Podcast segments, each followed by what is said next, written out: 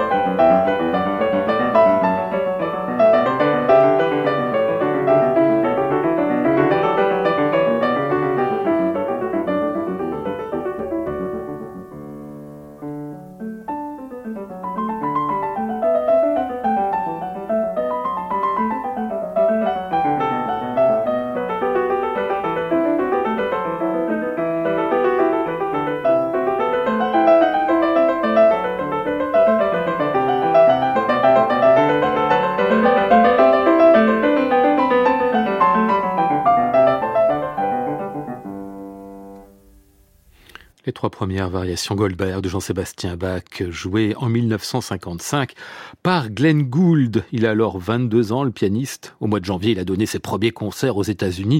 Très peu de monde dans la salle, mais du beau monde, dont un certain David Oppenheim, qui travaille pour le grand label américain Columbia. Il est fasciné par le jeu et par la présence du jeune Canadien. Tout de suite, il lui signe un contrat d'exclusivité et lui laisse le choix de son premier disque. Gould opte pour les variations Goldberg et c'est gonflé parce que c'est alors un cycle peu joué, considéré comme austère, combinatoire, absolument impossible pour le public. Séance d'enregistrement du 10 au 16 juin à New York dans une atmosphère étouffante. Il fait très chaud cet été-là. Gould se prête avec gourmandise au jeu de l'enregistrement. Il y a là sur place un photographe, Dan Weiner, qui réalise de lui 30 portraits dans les poses les plus loufoques. Les 30 clichés reconstitueront une façon de kaléidoscope sur la pochette du disque 33 tours qui sortira quelques mois après. Pochette qu'elle va devenir aussi mythique que l'enregistrement lui-même.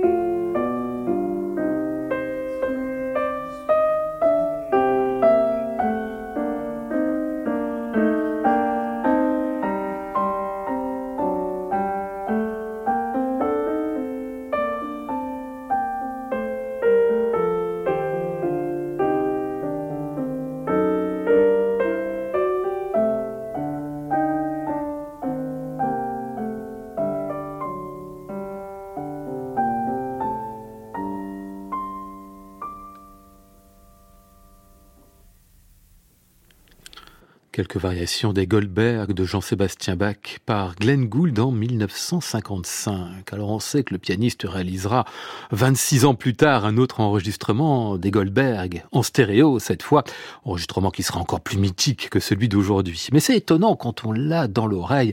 Là en 1955, il n'y a aucune reprise, c'est très rapide, lapidaire, Plein de choses pourtant se retrouveront en 1981 dans les articulations ou dans la conduite des voix. La sortie de ces Goldberg en mono en janvier 56 suscita pas un raz-de-marée, mais un vrai succès public.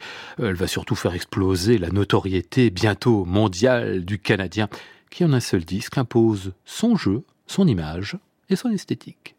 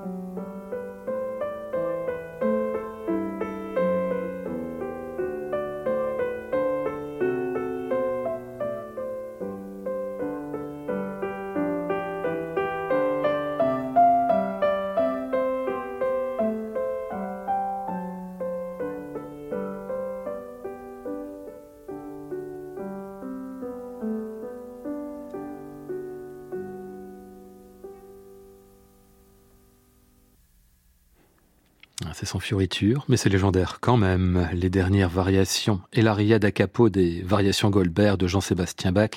Glenn Gould en 1955 pour Columbia, aujourd'hui disque de légende, à retrouver et podcasté sur le site de France Musique et sur l'application Radio France.